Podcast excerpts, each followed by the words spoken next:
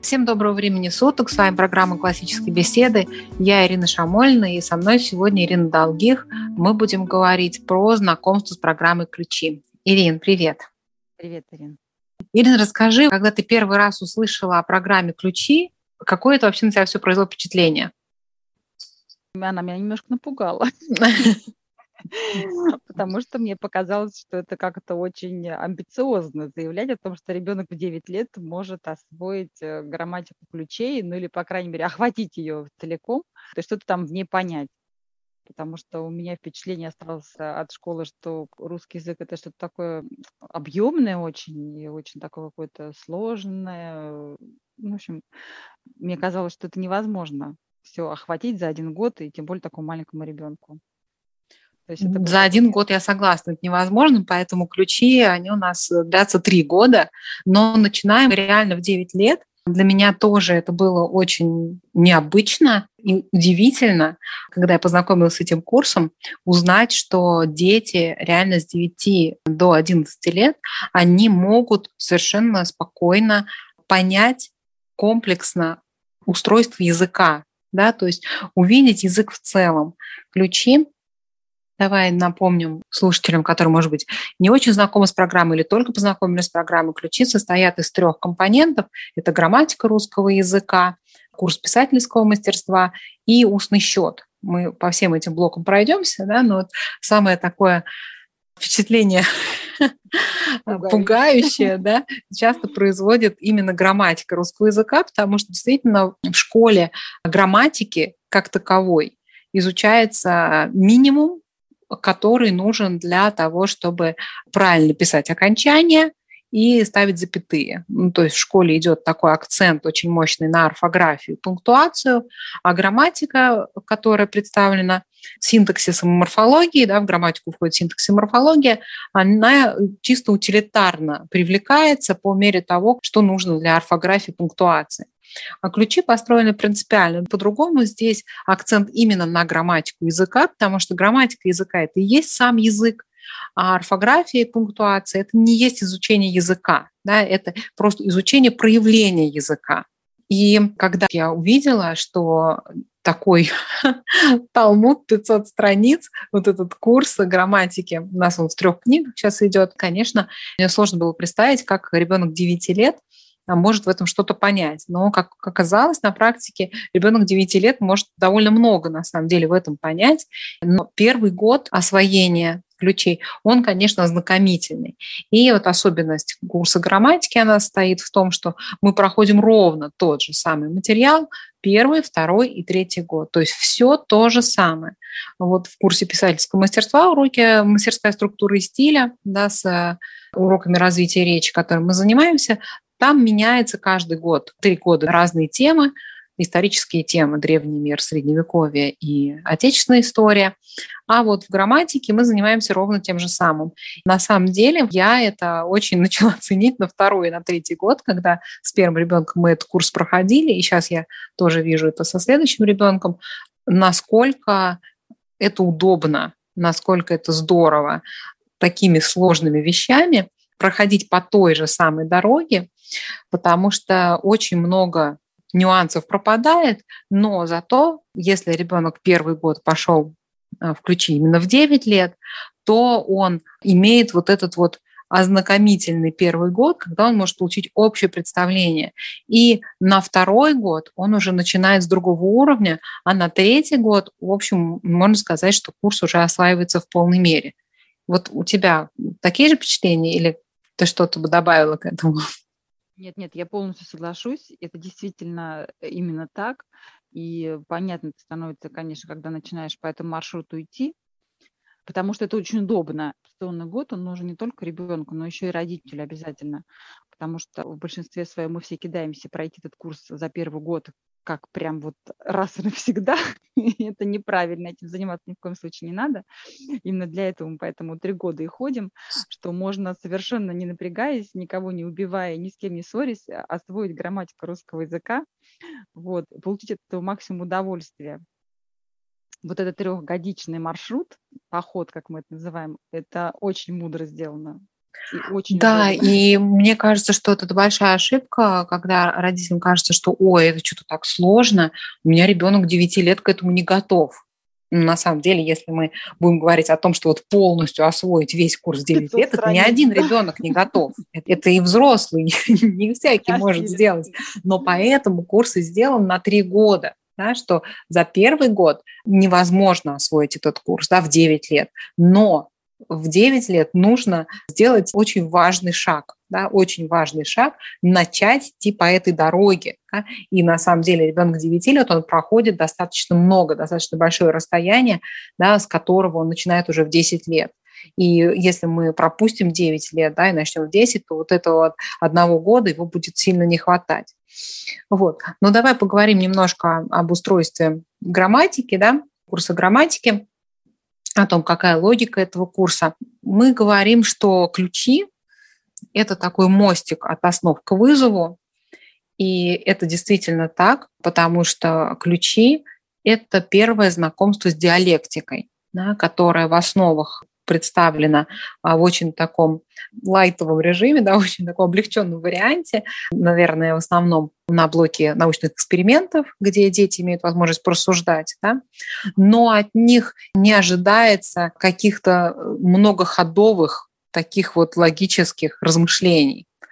А в грамматике ключей как раз им уже нужно проделывать такие операции, и мне кажется, что вот с искусством логики, с искусством диалектики, да, анализа, знакомства на материале родного языка – это абсолютно гениальная идея, которая, конечно, не принадлежит КБ, она принадлежит древним и великим людям, благодаря которым само слово «грамматика» оно стало связано очень сильно с изучением грамматики языка, хотя изначально этот термин относился к а, всем предметным областям. Но дело в том, что когда ученики подходят к возрасту диалектического да, мышления, к 12 годам, они должны быть подготовлены к этому аналитическому мышлению с помощью грамматики своего языка. Да, то есть они должны пройти грамматический курс и разбираться в устройстве языка, потому что если мы не понимаем, как устроена фраза, как устроен синтаксис, как вообще это все работает, нам потом очень сложно, на самом деле, не только там в логике, да, это уж напрямую, да, не только в изучении иностранных языков, это прям прямое следствие да, затруднений с иностранным языком, когда мы не понимаем, как вообще синтаксис устроен, да, но это вообще работа с текстом, работа с текстом как таковым. То есть изучение грамматики, оно поднимает да, на другой уровень просто восприятие текста банально, да, потому что ребенок, он начинает видеть синтаксис, он начинает увидеть особенно сложные предложения, в них ориентироваться ему будет гораздо проще. То есть его качество функционального чтения, то, что называется, оно очень повышается именно благодаря анализу грамматики своего языка, потому что он в ней начинает разбираться. Наш курс, он как раз выстроен вокруг синтаксиса, к которому добавляется морфология по мере продвижения вглубь курса. У нас начинается да, курс ключи, знакомство с таблицей А. Кто вот уже начал заниматься по ключам, уже знает, о чем речь. В таблице А представлены виды предложений, признаки предложений и семь шаблонов наиболее потребительных в русском языке. Так, очень, конечно, необычно это все, непривычно, какие шаблоны. Что это, откуда, откуда вообще это все взято, вот зачем они нужны. Но действительно изучение языка настолько отличается от того, что в школе, сразу сложно понять, что к чему, вам просто нужно, тем, кто знакомится с ключами в этом году первый раз, нужно дать время себе на привыкание да, к этому курсу. Вот в этой таблице А дается 7 шаблонов, которые выделены из всего многообразия русского языка. В основе этих шаблонов лежит сказуемое, виды сказуемого, простой глагольное сказуемое, составное именное, составное глагольное сказуемое, главный член. И из второстепенных членов в шаблоне присутствует прямое или костное дополнение почему в шаблонах не присутствуют а, другие второстепенные члены да, определения обстоятельства, потому что определения обстоятельства, они могут всегда быть легко опущены из предложения без потери смысла, в то время как дополнение, если мы убираем да, из предложения, то смысл его часто теряется полностью птица расправила крылья. Если мы убираем прямое дополнение крылья, у нас получается птица расправила. И сразу ну, вопрос, что? Понимаете, да, то есть нас в школе приучали к тому, что основа предложения – это только подлежащее сказуемое, но логика нам подсказывает, что это не совсем так. Потому что если мы убираем из предложения дополнение, то его смысл утрачивается, вот как на этом примере, да, полностью. Потому что если мы скажем, прекрасная птица расправила воздушные крылья, да, или крупная большая птица расправила свои белые крылья, если мы уберем большая птица, там крупная, или там какие-то там были крылья, или там расправила крылья в над небе, океаном, да, в небе, предложение не потерпит невосполнимого урона. То есть мы все равно останемся с самым важным, что речь идет про птицу, и про то, что она сделала. Что сделала птица? Она расправила крылья. Да? Здесь очевидно, что если мы убираем прямое дополнение, то мы получаем какую-то ерунду. Вот. Поэтому в наших шаблонах присутствует из второстепенных членов прямое дополнение. Далее, каждую неделю мы двигаемся по этому шаблону. На первые две недели они общее ознакомительное, да, когда мы просто разговариваем о видах предложения и о сказуемом. Мы начинаем со сказуемого, потому что вот кто уже немножко знаком с латынью, с особенностью перевода, они могли прям почувствовать это своими руками, да, потрогать то, что в русском языке, в родном языке нам не очень очевидно, для нахождения самого ключевого, да, ключевой момент, ключевая вещь в предложении, это сказуемое. Да, то есть, чтобы нам перевести фразу, мы начинаем ее переводить со сказуемого, и от сказуемого мы ищем подлежащее. Это гораздо удобнее, на самом деле. Да, вот. И с а, недели 3-4-5 мы работаем шаблоном, которым имеется только подлежащее и сказуемое. Простое глагольное сказуемое, выраженное непереходным глаголом. При этом нужно вот этот обязательный момент акцентировать, что в нашем курсе мы придерживаемся той точки зрения, в науке она существует, просто поскольку в школе принята другая точка зрения, то у нас, э, естественно, складывается впечатление, что она единственная правильная. Но это не так. Просто нам в школе не говорят, что вот эта зона в науке имеет противоречие. Вот здесь вот тоже ученые не согласны. Нам в школе все подается как просто истина последней инстанции. Но когда мы начинаем реально работать с научным материалом да, каким-то, то оказывается, что ученые не согласны почти ни по какому поводу. Вот. вот эта тема относительной или постоянной переходности глаголов, она из таких областей, где есть разные точки зрения, и той точки зрения, которой мы придерживаемся в курсе, о относительной переходности глаголов, она, а, насколько мне известно, она является доминирующей в мировой филологии, международной филологии. Да, то есть в русской, вот отечественной советской традиции была принята другая точка зрения постоянной переходности. То есть если мы говорим «мальчик читает», да, «мой сын читает», то есть я имею в виду, что он вообще, в принципе, умеет читать, или он любит читать, или что он сейчас занят чтением. Да? Здесь глагол «читает» согласно традиционному школьному подходу, а, все равно считается переходным, хотя нету объекта, на который он бы переносил действие подлежащего, действие субъекта. Да? Подлежащий – это субъект, да, глагол переносит действие на объект. Этого объекта нету. Но, как принято в школе, он все равно, этот глагол считается переходным, потому что этот объект теоретически может быть.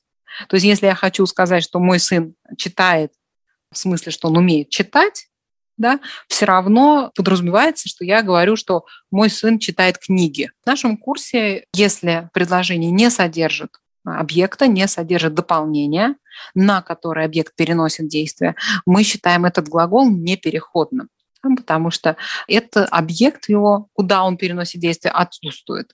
И в дальнейшем курсе логики это будет ровно так и продолжаться, потому что в курсе логики, если нет объекта, то нет и действия, совершаемого с объектом. Да, и не может э, быть такого в логике, что мы рассматриваем действие как потенциально, которое может быть совершено с неизвестным объектом. Да? То есть э, мой сын там читает объявление, мой сын читает учебник. Да? Мы не знаем, что он читает. Да, но мы считаем, что он э, действие какое-то совершает с чем-то. Вот, поэтому здесь такой момент важен тоже, который сразу для себя прояснить, почему у нас вот сказуемым непереходным глаголом сказуемый выраженным непереходным глаголом считается то сказуемое, которое не имеет прямого дополнения. На следующие три недели шестая, седьмая, восьмая неделя, к этому шаблону добавляется как раз прямое дополнение, и мы работаем со сказуемым выраженным переходным глаголом. Да, и с шестой недели мы знакомимся со сложно сочиненными предложениями на этих видах предложений будем продолжать до конца семестра первого. Да, и в течение первого семестра у нас вводится, соответственно, составное сложно сочиненное предложение, и у нас вводятся почти все части речи, кроме глагольных форм, причастие, идеи причастия. Здесь тоже важный комментарий, что причастие, идеи причастия по-разному да, считается если вы посмотрите учебники до 80-го года школьные, то там причастие и причастие будет глагольной формой. Если вы посмотрите сейчас учебники школьные, то там причастие и причастие будет отдельной частью речи. Вот. Таким образом, кроме причастия и причастия, мы вводим все части речи в первом семестре и берем три шаблона, четыре шаблона, подлежащие с, с э, простым глагольным сказуемым, прямым дополнением, без прямого дополнения, и составное именное сказуемое, существительным и с прилагательным. Вот на этом заканчивается первый семестр. И во втором семестре мы занимаемся тем, что мы повторяем и углубляем свои знания о части речи, и мы берем остальные четыре шаблона и на примере сложно подчиненных предложений и предложений с разными видами связи. Вот примерно так устроен курс. Основные да, понятия о каждой части речи, они оформлены в виде таблиц для заучивания. И то, что ожидается от родителей дома, это уделять порядка 20 минут в день, да, на получаса в день, заучиванию таблицы ребенком и разбору предложений. У нас разбор предложений называется аналитическое задание, где мы занимаемся синтактическим разбором и морфологическим разбором каждого слова в предложении.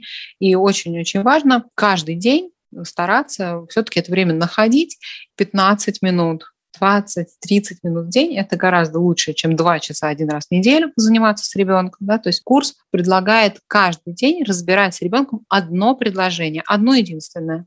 Да, на начальных э, неделях курса оно состоит там из двух, из трех слов. То есть это очень короткие предложения. К концу курса они увеличиваются, но это всего одно предложение в день. И если делать вот так, как написано да, здесь, так, как рекомендовано, то обязательно будет результат, да, потому что все то, что содержится в этом руководстве, это многолетний, много-многолетний опыт мам, которые этот курс проходили, как осваивать его с наибольшей эффективностью и с наименьшими усилиями. Да, это вот именно так. Каждый день повтор таблиц, и разбор одного предложения в рамках вот, ну, плюс-минус в районе получаса. Вот. Ирина, расскажи, как вот в твоей семье с твоими детьми проходил первый год по грамматике? Можно я еще два слова буквально добавлю по структуре? Давай, давай. Про то, что ты упомянула о том, что мы разные структуры предложений изучаем угу. параллельно с шаблонами, да, и вводим морфологию. Я бы еще вот э, акцентировала внимание про то, что мы это все параллельно проходим вместе с целями высказывания. То есть и как да, шаблоны, да. как угу. предложения трансформируются в зависимости от цели высказывания, потому что, например, побудительная цель высказывания может изменить предложение, шаблон просто до неузнаваемости. И ребенок угу. вот эти метаморфозы происходящие, он может воочию увидеть как одно и то же предложение, в зависимости от того, вот как, с какой цели мы его говорим, как оно может видоизменяться. При этом он видит, что это одно и то же предложение. И это помогает ему увидеть такой фокус на самом деле. вот это да, вот изменение синтаксических структур, что с ними происходит, как да, они трансформируются. Угу. Вроде все то же самое, тем не менее, оно вот просто до неузнаваемости изменилось, и как вот в этом найти то же самое, что было, это очень интересно. Это да, и расскажи еще пару слов вот о том, что мы называем грамматическим и диалектическим маршрутом в ключах. Ну, грамматический маршрут – это вот заучивание таблиц, это накопление да, какой-то информационной базы, она очень необходима, потому что, чтобы дальше вести диалектические беседы, нам нужно над чем-то рассуждать, это что-то должно быть в нашей голове. А диалектический э, маршрут – это как раз разбор предложения.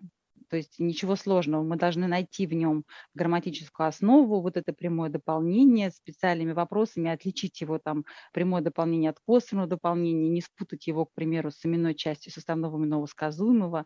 То есть есть некоторые такие моменты в предложении, которые могут вызвать сомнение, что это конкретно, да, и вот тут э, и помогает вот эта диалектическая беседа, которая по определенным признакам выявляет, что нет, это именно именная часть, или нет, это именно прямое дополнение, там, или нет, это именно вообще обстоятельство, может быть, какое-нибудь. И вот есть специальный алгоритм, он прописан тоже в руководстве, по которому ребенок вместе с родителем беседуя может вывести на чистую воду любое предложение, если так можно выразиться. Вот. В этом и заключается диалектический маршрут, чтобы распознать и расставить все по своим местам. Еще же мы очень необыкновенные схемы рисуем, когда предложение выстраиваем прям в структуру четкую, жесткую, такую, как, вот, как, как молекулу, и где каждое слово оказывается на своем месте – у нас же в русском языке может быть в разном месте находиться, разные части речи, да, разные члены предложения, но в структуру, когда мы рисуем его схему предложения, мы каждый расставляем туда, где вот его четко отведенное место. И это видно сразу очень наглядно, весь состав, вся структура. Очень интересно получается. Ну, дети это очень любят. Это очень наглядно. Да, по-моему, это очень здорово, действительно. Да, то есть здесь нужно нам все время вот это держать в голове, что ключи – это не основы, и но ключи это и не вызов. Да? Это именно вот такая переходная форма, и нам важно не делать из ключей основы, да, то есть слишком много вот уделять внимание именно заучиванию, чрезмерный да, акцент на заучивание и на таком развлекательном заучивании, как в основу, да, и не уходить слишком сильно в диалектику. Я вот, например, с старшим ребенком такую ошибку была склонна делать, что мне казалось, что мы там таблицу разобрали, и что он все понял, и, ну, вроде как, что там нам ее повторять. А вот эту грамматику, ее надо не забывать. То есть уходить слишком сильно в диалектику тоже нельзя, потому что есть база, которую ребенок должен знать очень-очень хорошо, вот прям ее знать на зубок, чтобы легко ему было в диалектической беседе, да, иначе будет это вот такая тяжелая, тугая мысль, да, которая путается, и все кажется очень сложно, как-то запутанно, непонятно, и вот он продирается сквозь эти дебри, все превращается в дебри сразу, тогда, когда у нас хромает грамматическая составляющая. Да, я полностью с этим соглашусь. То есть это должно быть все сразу под рукой в голове, иначе мы можем упереться в какой-то какой-то нюанс, да, например, если ребенок забыл об этом что-то, то он уже не может двигаться дальше. Все, он в тупике. Ему, получается, надо что-то опять там куда-то залезать, подглядывать, смотреть. Он не может оперировать какому-то аргументу, если этого аргумента в голове просто нет, он его забыл. Я совершенно соглашусь, что нужно, несмотря на то, что кажется, что все таблицы уже выучены, время от времени их повторять регулярно, регулярно время от времени, это нужно. Вот. И еще такой интересный момент. Таблицы же у нас многослойные есть э, что-то выделенное серым фоном, то, что вот минимум, который необходимо освоить. Да, да, и огромная помощь к таблицам – это студии из основ по русскому языку, да, которые колоссально облегчают заучивание этих таблиц тут настолько все удобно сделано вот в этом курсе для родителей, что вот если мы сами себе сложности не придумаем, то заниматься ключами будет сплошное удовольствие. Это точно. Я начала вот говорить про таблицы, потому что даже сами таблицы, структура таблиц устроена так, что вот а, можно выделить в ней главное, это выделено серым фоном. Следующий uh-huh. уровень это вот жирное, да, жирным шрифтом, и третий уровень это курсивом. То есть ребенок, э, если он уже все освоил на сером фоне, он может даже уже и в первый год начинать брать что-то больше, там жирный шрифт, и уже даже, может быть, что-то подглядывать в курсив. Но это постоянно, то есть эта таблица, она действительно многослойная, ее надо регулярно с ней работать, потому что ребенок будет черпать из нее все больше и больше каждый раз. Я могу сказать совершенно точно, что Самая большая сложность, с которой у меня, например, как у инструктора встречались с СМИ, там, с родителями, это тот э, случай, когда родителям кажется, что работы слишком мало. Ну что это такое? Одно предложение в неделю, ну это вообще, в день, вернее, простите, это, ну это ни о чем. Что-то мы такое 15 минут посидели, позанимались, таблицу он все вроде уже выучил, вот это вроде все уже рассказывает, предложение как орех расщелкал, что-то маловато, маловато. И они вот начинают нагружать, нагружать, в конце концов, это приводит к тому, что устает ребенок, устает родитель, и через две недели такого интенсива все, они оба выдохлись и э, решили, что все это очень сложно. Апатия на месяц. Вот. А через месяц такой снежный ком, и опять надо все заново вспоминать, мы все позабывали. И в итоге результат получается не очень хороший. А вот те родители, у которых не было времени вот сильно загружать своих детей и себя, и они потихонечку вот шли вот в этом э, маршруте там по предложению там, ну, максимум по два в день, вот, и повторили таблицу, и они к концу года приходили с таким прекрасным результатом, ну, просто совершенно шикарным, который совершенно даже сами не ожидали. Ни они, ни дети. Вот, совершенно бесстрессово и совершенно несложно. Абсолютно согласна. Это просто нужно искусственно усложнить все очень сильно, чтобы считать, что ключи это как-то вот сложно, трудно, это как-то вот все очень там такая нагрузка, такая нагрузка. Но это не так. Ключи сделаны специально мамами, которые не хотели себе делать плохо самим. Все сделано так, чтобы это было минимально. Минимально. Вот полчаса в день на ключи, плюс-минус там 10 минут, да, 40 минут это просто вот уже предел, не надо, больше это точно. Да. Поговорили 20 минут таблицы, 20 минут пообсудили предложение. Мы обычно укладываемся в полчаса, да, если только вот что-то там такое. И все, не надо больше. Я могу сказать, что вот и дети занимаются ключами, если в таком маршруте идти, вот в таком режиме, они занимаются большим удовольствием, потому что это почти без труда, вот это наше да активист мой почти без труда, он работает здесь вот в полной мере, вот его прям наблюдаешь это, потому что он с удовольствием ты делаешь. А вот пойдем ключами позанимаемся. Ой, да, ключами это же легко и просто. Таблицу мы, если ребенок не может писать, мы повторяем устно. Э, ну, например, в 9 лет, да, если кому затруднительно писать, мы повторяем устно, предложение разбирается очень легко, вот, и все, ребенок свободен. У него ощущение, что это такая классная, какая-то интересная работа. Вот, если ребенка перезагрузить, значит, через две недели это будет пойдем заниматься ключами и 20 минут уговоров. Здесь очень важно не пропускать эти маленькие шаги, да, то есть вот тогда, когда в начале года кажется, что ой, ну что-то это все так просто, что тут вообще делать, предложение состоит из двух слов, что тут вообще разбирать. Нам кажется, что не надо что тут этому внимание уделять. Мы за 15 минут один раз посмотрели в неделю, и все, типа все поняли. Не надо попадаться в эту ловушку. Да? Надо обеспечить вот такую посильную, небольшую нагрузку, равномерно распределенную в течение всей недели, да, чтобы к этому возвращаться, возвращаться, возвращаться по чуть-чуть, понемногу, чтобы это было не в напряг, да, но постоянно проговаривать. Да, вот у нас мы начали на второй неделе, да, вот глагол, и вот мы всю неделю мы говорим все время об этой таблице глагола, типа сказуемых, 10 признаков глагола, опять все это проговорили, собака, каштанка и так далее. Да? Потому что грамматическому материалу нужно очень хорошо закрепиться. Он должен в ребенка всплывать в голове без труда. Опять же, здесь мы возвращаемся в студии из основ. Кто хорошо учил студии в основах по русскому языку, тому на порядок легче в ключах. Просто вот на порядок легче. Он открывает таблицу, и оказывается, что он за таблицу уже столько всего знает, и там вообще да? знает совсем немножечко. Ой, да я так столько всего знаю. И это такой восторг сразу ребенка, да, что ой, это я знаю, это я знаю, это я знаю, это я знаю. Да, из этой таблицы. Буду знать, и еще вообще будет счастье. Да, да, главное вот это вот немножечко про него не забывать, да, потому что если мы не будем добавлять грамматики русского языка из основ грамматику и ключей, то далеко мы не уедем. Вот. То есть тут надо придерживаться той золотой середины. Тут надо и не пренебрегать малой работой, и не усложнять ее от того, что да. слишком кажется малой. Да. Вот да. То есть просто надо делать то, что в руководстве написано. Вот если делать то, что написано в руководстве, все будет нормально. Вот там прям написано, что э, дано расписание, да, примерно, вот сколько примерно делать в день, а, сказано, даны все предложения, все они разобраны, да, указаны какие таблицы повторять. Вот прям если это делать в временных рамках указанных, то не будет накопления вот этого какого-то там тяжести, когда уже всем, значит, все, никто ничего не хочет, всем кажется, что это уже очень тяжело, сложно и, и так далее. Да. И сразу становится очевидно уже, например, мне стало понятно, что ребенок это может в 9 лет взять.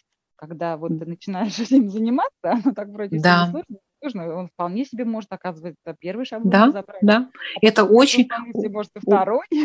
Да, да, вполне посильно. То есть очень много ребенок возьмет из курса в 9 лет. Он не возьмет весь курс, но то, что он возьмет за год, это будет очень много. Да, это будет просто очень такая высокая стартовая площадка для второго года. ключах. Вот. Давай теперь немножко расскажем про курс писательского мастерства. Да, он у нас опирается на силабус, это теоретическая база, да, отдельное издание. У нас тоже три пособия в этом курсе. Первое пособие – это силабус, это теоретическая база, которую приобретается на семью один раз, да, на все года, в который все время идет отсылка в ежегодном новом курсе э, уроки развития речи, привязанного к историческому циклу в основах. Да. Второе пособие – это уроки развития речи, которое состоит из книги учителя и тетради ученика большая просьба писать прямо в тетради ученика. Это тоже очень облегчает жизнь, да, то есть принять просто это как одноразовое пособие и спокойно писать в этой тетради ученика, потому что это ребенку очень удобно, да?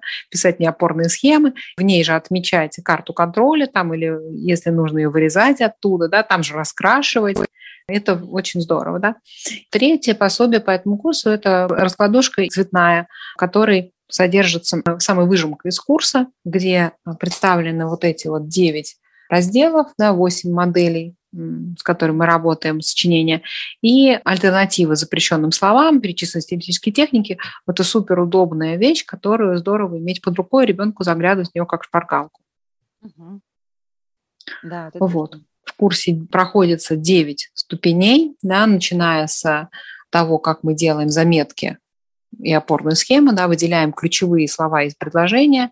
Такой очень простой способ, на самом деле, когда с ним познакомилась, я была в полном недоумении, почему, если это известно уже 3000 лет, люди не делают, мы это в школе не знали. Что чтобы пересказать предложение, да, нужно выделить из него ключевые слова, там три ключевых слова, ну, условно, да, минимум. И дальше, опираясь на эти три слова, пересказать его своими словами. Потому что в школе мы пытались все время сделать обратное. Как-то выкинуть из предложения что-то, что-то свое добавить немножко туда, и типа это получится изложение. Но на самом деле получается плагиат когда мы просто редуцируем изначальный текст. Вот, я знаю, что сейчас так нужно для ОГЭ делать. Но вообще в писательских понятиях это плагиат для, называется. Для УГ надо просто что-то выкинуть, и это ничего не Да, да, когда ты просто редуцируешь исходный текст. Да, ну, так Очень мы и думали. Что... Обрубок такой должен Да, такое нужно все оттуда повычеркивать.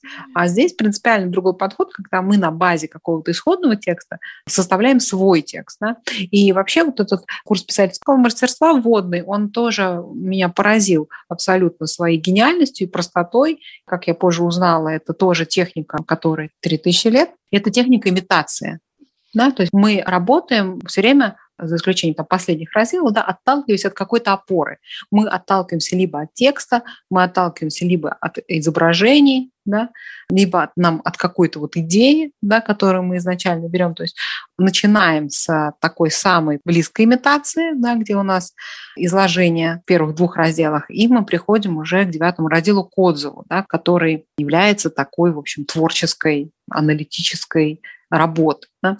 Этот курс мастерской структуры и стиля, он нас готовит к курсу риторики «Утраченные инструменты письма в вызове», да, где нужно уже, владея да, вот этой вот техникой имитации, порождать свои тексты. Да? И очень здорово, очень помогает на УИПе именно вот этот вот курс мастерской структуры и стиля, потому что он дает такие вот практические а, мелкие, очень несложные шаги которые ведут нас от самых простых текстов уже к очень таким приличным текстам. И, как правило, это вообще, когда дети приходят на ключи, когда их спрашиваешь, а какое у тебя сейчас самое любимое занятие из того учебы, которой ты занимаешься, да, они очень часто отвечают писать сочинения. То есть детей, которым мне нравится этот курс, их очень мало. Обычно это вызывает восторг, потому что курс проводит детей такими маленькими несложными шажочками, в результате которых они видят очень хороший текст, который оказывается, что они написали сами. Да. Я не соглашусь, что это только для утраченных инструментов письма помогает. Помогает везде. Мы в исследованиях и с работы по научным источникам. Мы очень активно пользуемся для подготовки докладов. Он вообще очень разносторонний. Да, да, это совершенно точно. Это просто такой курс, который вообще учит работать с текстом в широком смысле. Да, вот то, что ты упомянула в исследованиях, это раздел 6 мастерской структуры и стиля, сжатое изложение нескольких справочных статей. Нас тоже этому никто не учил.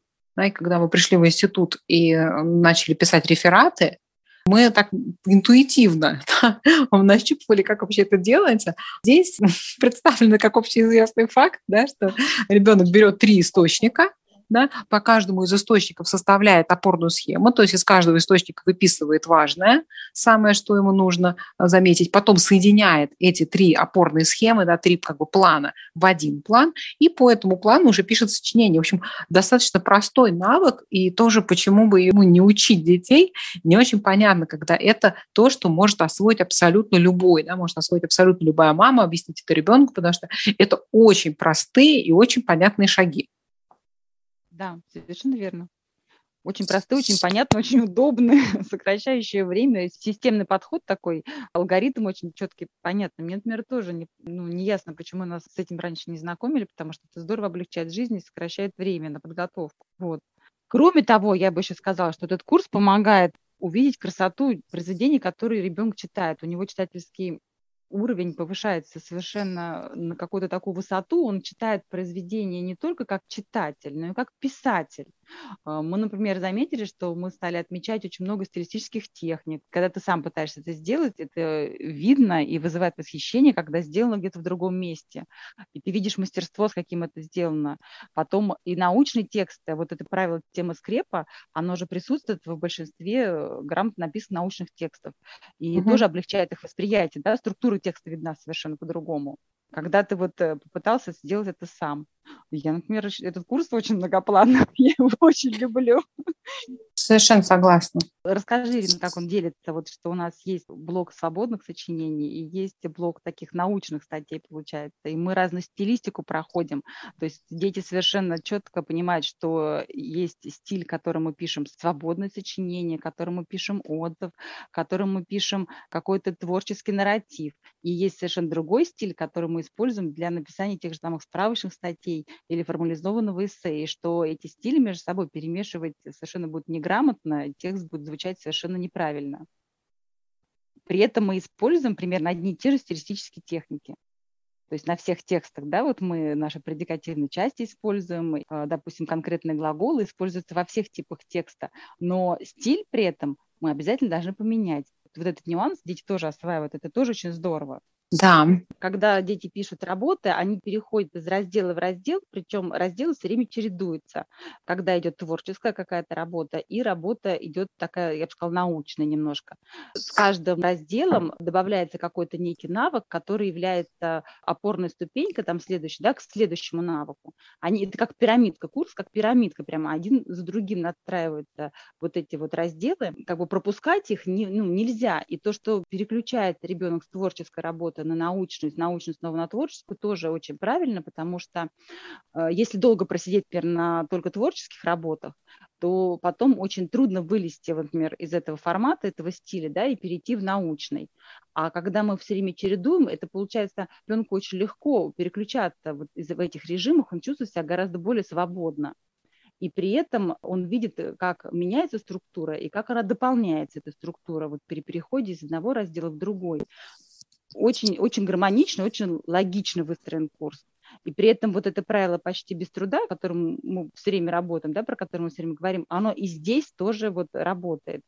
И здесь мы дожидаемся, пока ребенок освоит одну стилистическую технику, только после этого добавляем ему новую, чтобы работать ему было всегда почти без труда, чтобы работа доставляла ему удовольствие.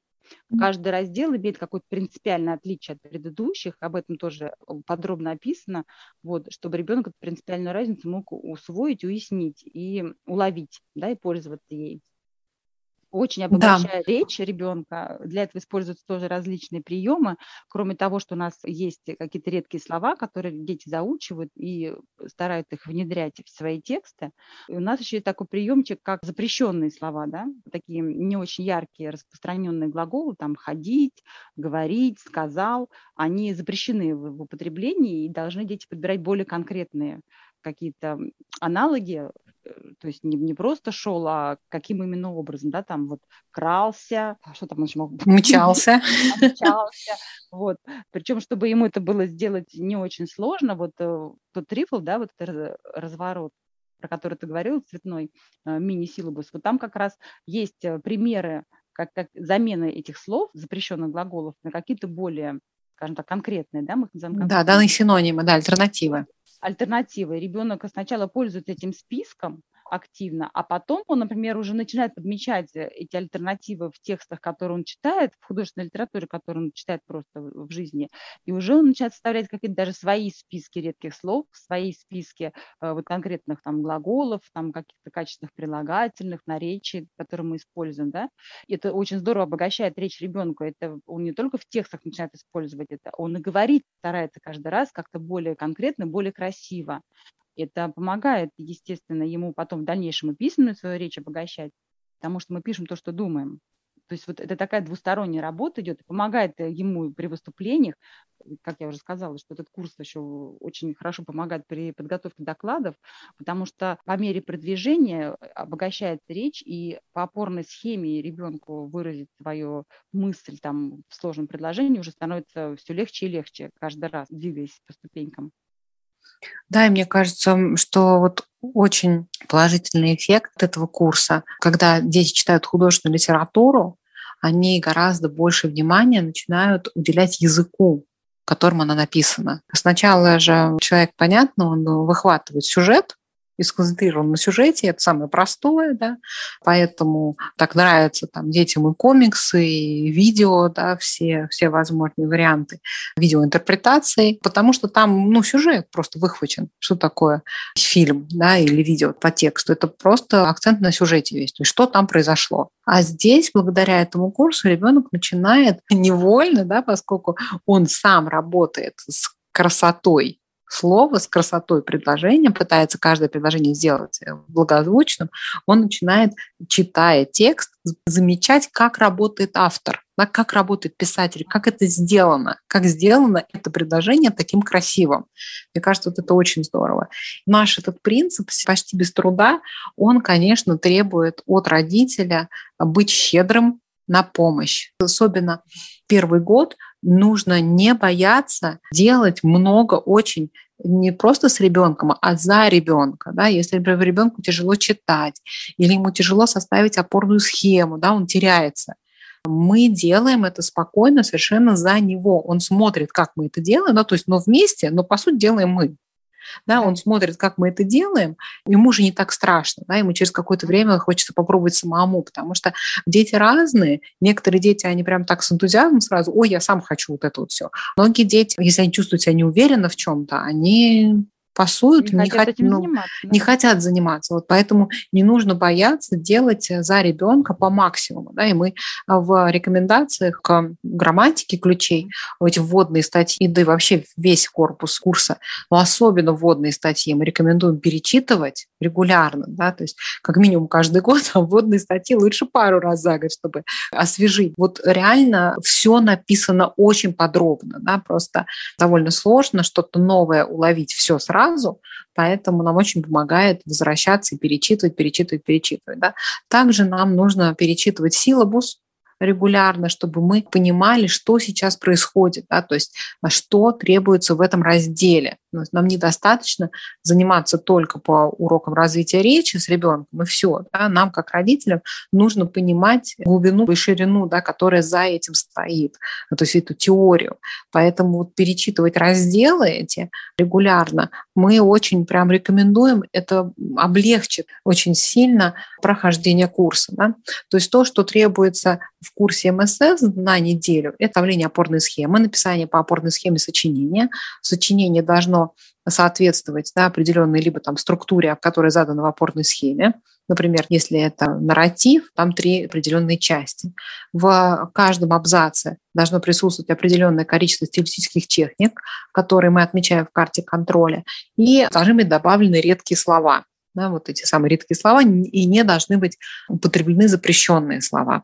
Пишется в течение недели черновик, который переписывается набело. У нас теперь большой соблазн не писать черновик, писать сразу набело, но по возможности лучше, конечно, все-таки добиваться того, чтобы вместе с ребенком делать не только черновик, но и чистовик. Да? Потому что когда ребенок получает эту привычку пересматривать еще раз, обдумывать свою фразу, да, у него появляется в голове привычка оттачивать свою мысль Да, то есть он смотрит на то, как он написал, и он думает, а лучше можно это сказать? Какую стилистическую технику добавить, чтобы это предложение звучало более интересно? Да? И вот такая работа, она должна занимать не больше часа в день. И тогда у нас суммарно на ключи уйдет 2 часа в день, плюс еще 15 минут или 10 минут, или в этот час можно включить, да, ну, плюс час плюс-минус, так скажем, да, немножко на устный счет, да, о котором мы тоже сейчас поговорим. И вот э, такими небольшими посильными шагами мы обязательно получим хороший результат. Да? Главное не придумывать самим себе каких-то дополнительных сложностей. Да, и не пренебрегать рекомендациями, потому что я, например, сталкивалась с тем, что многие пренебрегают вот карта контроля. Хотя, мне кажется, это ну прям такое какое-то гениальное изобретение. Очень ребенку, удобный инструмент, да, на что ребенку ориентироваться. Видно, то есть э, требования угу. вполне очевидны, что от его работы требуется. Потому что, когда мы, ну, опять же, вспомним в школу, когда мы писали сочинение, и оценка э, педагога, она была какая-то такая очень сильно субъективная. Было совершенно непонятно, вот что он конкретно оценил, и почему, например, та или иная оценка, да, что вообще от вас требовалось. Вроде казалось, всем кажется, что мы мысли раскрыли, и все вроде классно написали, вот, а почему-то оценка, например, могла быть не очень удовлетворительная. А тут задачи настолько конкретные, ребенку вот эта карта контроля настолько четко прописана, что от него требуется, что в принципе и даже итоговые баллы есть. Там в этой карте контроля не только нужно отметить галочкой, что сделано и что не сделано, там еще напротив каждой галочки стоит э, какое-то количество баллов, и ребенок вполне сам себе может оценить, вот он работу классно сделал или не классно. Если хочет ее улучшить, он понимает, где у него пробел, где у него галочка не стоит, и что, где еще можно поработать. Вот. И вот эта любовь к редактуре, она на самом деле как мне кажется, формируется даже постепенно сама. Он видит, что может сделать лучше. Вот он сделал так, а галочки не хватает, а может сделать лучше, работа будет звучать красивее. И вот это желание улучшить свой результат, оно как-то приходит, мне кажется, прям вот само по себе даже к ребенку. Не стоит для этого каких-то усилий прилагать со стороны родителя. Да, да, он прямо видит, как его текст улучшается да, от сочинения к сочинению, он видит прогресс. Вот. И очень и хорошо, это... что ты упомянула про то, что вот родителям нужно много помогать. Это очень хорошо, что ты про это сказала, Ирина, потому что а, действительно многих родителей пугает, что на первых порах возникает ощущение, что сочинение написала как будто бы мама. Но, угу. как ты уже упомянула, техника имитации, и ребенок, повторяя за взрослым, начинает осваивать это, у него действительно сначала нет этого навыка, и выдать этот результат он не может, просто потому что у него еще не хватает этого и писательского, и читательского опыта. И глядя, как это делает мама, он его как раз и приобретает. И кроме нашего почти без труда, любимого девиза, есть еще девиз «помощи много не бывает». Да, да. Это тоже нужно все время держать в голове. В какой-то момент ребенок скажет, я понял, я сделаю это сам. Да, да, я хочу сам. Наступит, я да, хочу сам, да. Наступит. Вот когда второй мальчик, который у меня в ключах занимается, у него поначалу были сложности вот вообще готовую опорную схему ее интерпретировать. Вот он как говорил, я не знаю. Я говорю, ну, как думаешь, вот что я показываю в книге преподавателя, да, уже готовую опорную схему. Он ему сложно было. Он первый вот старший мальчик, он сам опорную схему сразу писал, у него вообще не возникало никаких сложностей, и вообще очень легко все давалось. А вот второму сложнее дается. Я говорю, слушай, ну вот как думаешь, как это можно прочитать? Я не знаю. Вот, и мы с ним там первые несколько недель я ему интерпретировала ее. Да, в какой-то момент он сказал, ну, мам, ну все, не надо, я, я сам хочу. Угу. Да? И потому что он вот ему, дети разные. Э, кому-то это очень легко кажется с самого начала, такие дети есть. А кому-то, наоборот, нужно несколько недель, чтобы просто начать читать готовую опорную схему. Угу своими словами пересказать. Да? Ну вот он уже, ему стало уже интересно, он понял, как это делается, когда он видел много раз, как я это делаю. И он теперь вот хочет сам все время ее делать. И я надеюсь, что он перейдет уже и к составлению самостоятельному опорную схему, потому что вот опорную схему по первому разделам ему легко составлять. А вот там, где требуются творческие работы, да, то есть формальные работы легче даются, а творческие работы ему сложнее даются. Да, у него такой вот склад ума. Наверняка дети есть, которым наоборот легче даются творческие работы, сложнее формальные работы. Поэтому тут нужно смотреть по ребенку, где нужно конкретно этому ребенку помочь больше. В какой области ему требуется больше помощи, и не бояться, да, это помочь. Нужно как бы как-то вот оторваться от этого, что мы, нам кажется, что ну как же вот я домашнее задание делаю за ребенка, как в школе, да? Здесь да. мы в другой совершенно ситуации находимся, да? Мы вот, ну, представьте, что вы учите ребенка играть на музыкальном инструменте, да? или там что вы умеете рисовать, да? но вы ему показываете, как это делать, показываете. Вот надо и сыграть вот так. И 20 раз показываете. Надо, нет, надо вот так, надо вот так сыграть, надо вот так, пока он это не уловит что, а, я понял, надо вот так сыграть. И здесь mm-hmm. то же самое, да, если мы, это искусство, потому что писательское мастерство, да, это искусство, и мы показываем, что надо вот так, надо вот так. И вот он, значит, в какой-то момент он увидит, схватит это, как это делается, начнет это делать сам. Надо не бояться делать вместе с детьми и за детей, перед детьми. У Эндрю Пудова, автора этого курса, у него даже есть несколько таких подкастов, несколько лекций на вот тему того, что писательское мастерство очень сродни, на самом деле, искусство музыки, художественное искусство, писательское искусство. Да? Это очень близкие все вещи, да? это творческие близкие вещи. Поэтому вот те техники, которые никого не удивляют там, э, при изучении музыки, да, когда, чтобы сыграть грамотно, хорошо сыграть какое-то произведение, оно играется, там, тренируется пианист несколько месяцев каждый день. Он играет одно и то же слушает записи других исполнителей, да, пытается повторить там за тем, что ему нравится, да, и снова, и снова слушает, и снова пытается, и снова, и снова. Вот это вот делается одно и то же. Там в спорте тоже, да, что спортсмен тренирует прыжок один и тот же прыжок. Он прыгает Причем его каждый день. Не собой и... придуманный. Да, да, да. Каждый день прыгает одно и то же. Одно и то же. Да, имитирует. Одно и то же. Одно и то же. Да.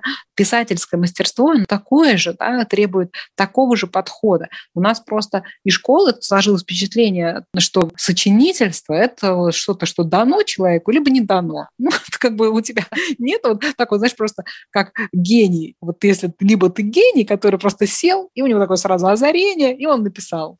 Да, как там Пастернак написал за 40 минут свое стихотворение про Рождество. Услышал его, сел и написал. Да, да гений есть, но это не значит, что все остальные как вы должны вообще просто ни на что не рассчитывать. Нет, очень много чего можно добиться просто трудом трудом, имитацией, регулярным, таким посильным, небольшими шагами. Да? Вот как, по-моему, это Гумилев говорил про себя, что мой успех – это на 1% таланта и 90% труда.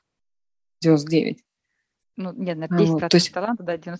Да, ну, вот кто-то, по-моему, это Гумилев был, да, который, да, у него был дар, да, но он был не такой большой, не такой, как у Пастернака, да, допустим. Он просто огромным трудом, постоянным работой с каждым словом, с каждым предложением, он вырос вот в очень большую фигуру.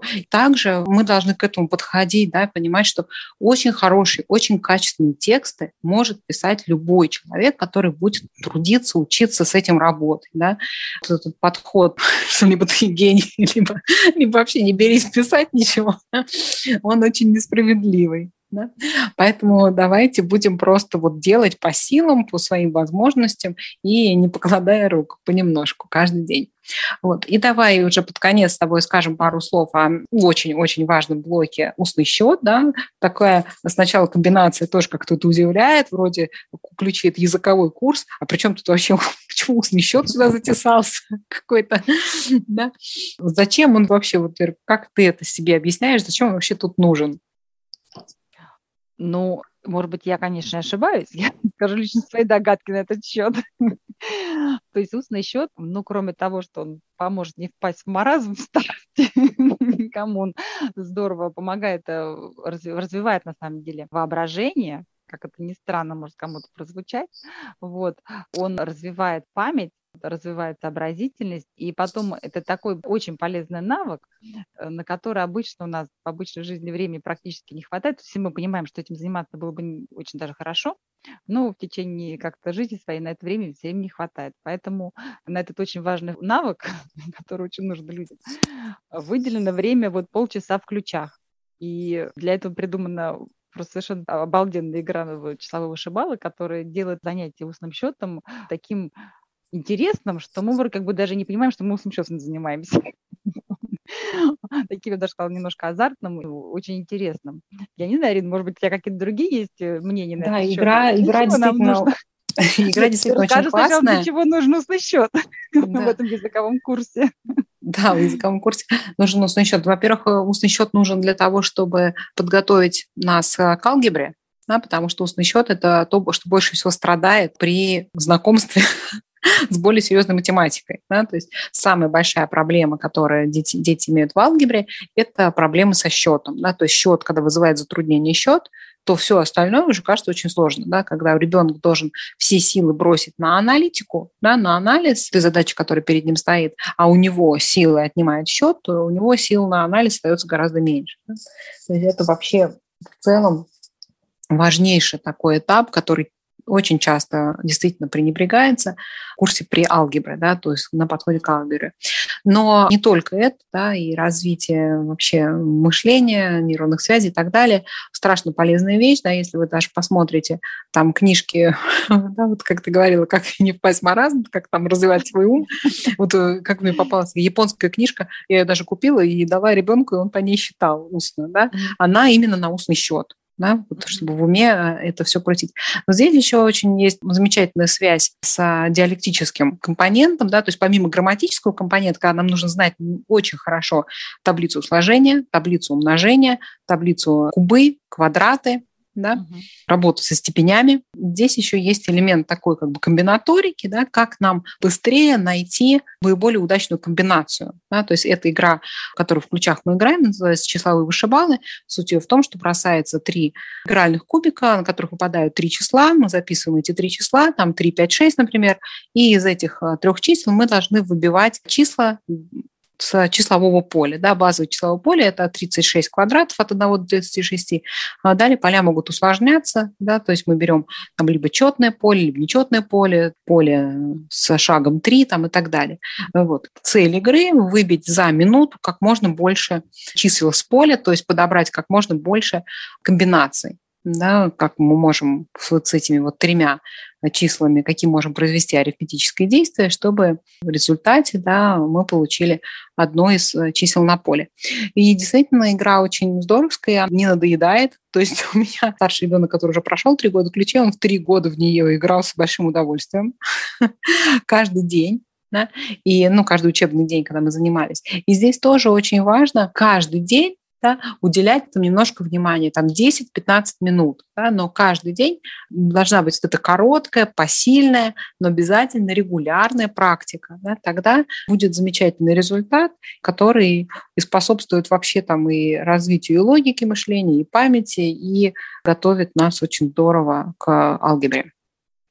Да. Там еще вот важный компонент, что на время, вот хорошо, что ты про это сказала. Угу. Мало того, что надо устно посчитать, это же надо еще на время. Это устный счет на время, это намного эффективнее чем просто устный да, счет. то есть цель – это быстрый счет без ошибок. То есть быстрый счет с высокой скоростью без ошибок. То есть мы повышаем качество счета и его скорость, да, все время стремимся к повышению. Угу. Вот. Давай завершать наш подкаст. Мы уже долго говорим. Я, я надеюсь, мы хорошее представление о курсе дадим. Вот что самое важное такое ты бы сказала в напутствие родителям, которые первый год с этим курсом имеют дело? Во-первых, не перетруждаться. Читать вводные статьи – это очень важно. Следовать э, рекомендациям. Не перетруждаться, я уже сказала, это я бы прям вот подчеркнула бы трижды. Вот.